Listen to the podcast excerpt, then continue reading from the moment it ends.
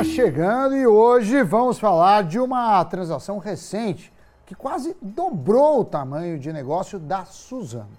Para quem não conhece, a companhia atua no ramo de papel e celulose.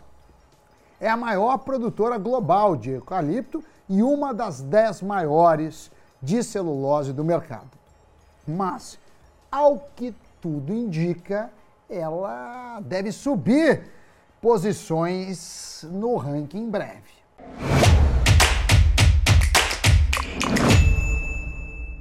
Salve pessoal, coisa boa ver empresa brasileira abocanhando negócios de empresas gringas, né? Sinal de que alguém está trabalhando direitinho no negócio. Mas o que aconteceu? A Suzano anunciou no dia 24 de outubro a compra da fábrica de papel higiênico Neve. Junto a isso, vem também a operação ou licenciamento por tempo determinado da marca Kleenex, dos famosos lenços de papel. Minha mãe, que é psicóloga, usou muito no consultório dela para os pacientes que iam lá. Agora, esses são chamados ativos de tissue, né, de papéis finos da gigante Kimberly Clark na América Latina. E o principal ativo dessa transação é a fábrica de tissue da Kimberly Clark em Mogi das Cruzes. É que só essa unidade vai aumentar em 76% a capacidade da Suzano no setor. E foi uma paulada essa notícia, já que vai de encontro à estratégia da fabricante em aumentar sua participação em produtos de celulose. E isso reduz a exposição da companhia ao sobe e desce do preço da commodity. É que acaba sendo né, uma fonte de receita mais estável por ser ligada ao consumo de higiene pessoal. Afinal, todo mundo compra papel higiênico, para não dizer outra coisa menos elegante em que a audiência não merece, Doni. E de olho nisso, o mercado reagiu bem à notícia, fazendo as ações da Suzano, Suzy B3, registrar alta. O JP Morgan fez no mesmo dia do anúncio da aquisição recomendação de compra com preço-alvo de 67 reais para até 12 meses. No dia, os papéis fecharam a pouco mais de R$ 51. O Itaú BBA recomenda compra com alvo de 63 reais, enquanto o Bank of America é ainda mais otimista. Ele recomenda aquisição e acha que a ação pode chegar a 79 reais. Os analistas acreditam que a operação do negócio é positiva, já que a Suzano vai reforçar o seu posicionamento no mercado interno com a marca Neve e trazer novos produtos ao portfólio, como lenços umedecidos. O valor de aquisição foi de 175 milhões de dólares, o que equivale a cerca de 942 milhões de reais. Levando em conta que o valor de mercado da empresa é avaliado em 71 bilhões de reais, o valor da transação representa cerca de 1,3%. E analistas indicam que com a geração de caixa que a Suzano vai ter com essa nova fonte de receita, a alavancagem para a negociação não deve ter relevância. Ainda mais se levar em conta que o preço de celulose está nas alturas. O preço por tonelada chegou ao topo depois de atingir 865 dólares no mercado spot. No entanto, já é aguardado que o preço caia, mas não que despenque. Segundo o JP Morgan, o setor ainda tem pela frente uma dinâmica apertada de oferta e demanda e um apetite reprimido por celulose. É que os gargalos logísticos e as interrupções de abastecimento levaram os preços da celulose a níveis históricos. Ao que tudo indica, o cenário deve se normalizar, só não se sabe exatamente quando. Só que tinha muitos bancos cortando o setor de papel e celulose das suas indicações há cerca de dois meses. O Bradesco IBI fez isso por exemplo, rebaixando inclusive os papéis da Suzano de compra para venda.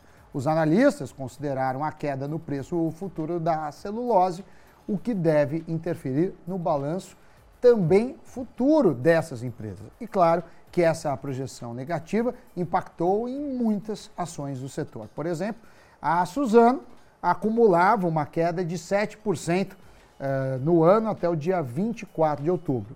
A Clabin caía 9,4% no mesmo período. Três ações de empresas americanas caíam entre 27% a 85%, como podem ver nesta tela. Um movimento oposto do preço da celulose, que só aumentou. Pergunto: seria então uma miopia do mercado? Bom, nem sempre o mercado enxerga as coisas como deveria, né? Mas essa tacada acaba justamente ajudando a Suzano contra essa dependência exclusiva do preço da celulose ao apostar em produtos de cuidados pessoais. Segundo Itaú BBA, JP Morgan e Bank of America, as ações têm espaço para ter mais correções para cima. Depois da divulgação recente do resultado do terceiro trimestre, as ações subiram além do que já tinham se movimentado após o anúncio de compra. Subiram mais ainda. O EBITDA foi de 36%, acima do ano anterior, A receita líquida cresceu 32% e o lucro foi de 5,4 bilhões de reais. Ou seja, a empresa conseguiu reverter o prejuízo de quase um bilhão que teve um ano antes. Uma coisa é fato, essa negociação, além de aumentar a capacidade de produção, vai dar a Suzano uma coisa que ela não tinha no varejo, uma marca forte, como é o caso da neve. E isso tende a agregar valor, segundo analistas.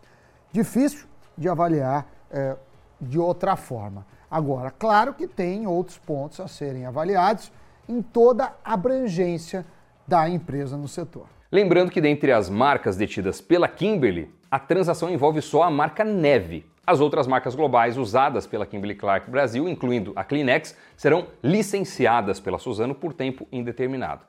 Já olhando para além da nova fábrica em Mogi das Cruzes, a Suzano tem duas fábricas de papel na Bahia, uma no Espírito Santo, uma no Pará e uma no Ceará. E ainda tem previsão de, em dois anos, ter mais uma no Espírito Santo. Isso mostra que o novo negócio amplia a atuação da companhia no sudeste do país. O objetivo da Suzano é ganhar a participação de mercado no setor de papéis no Brasil.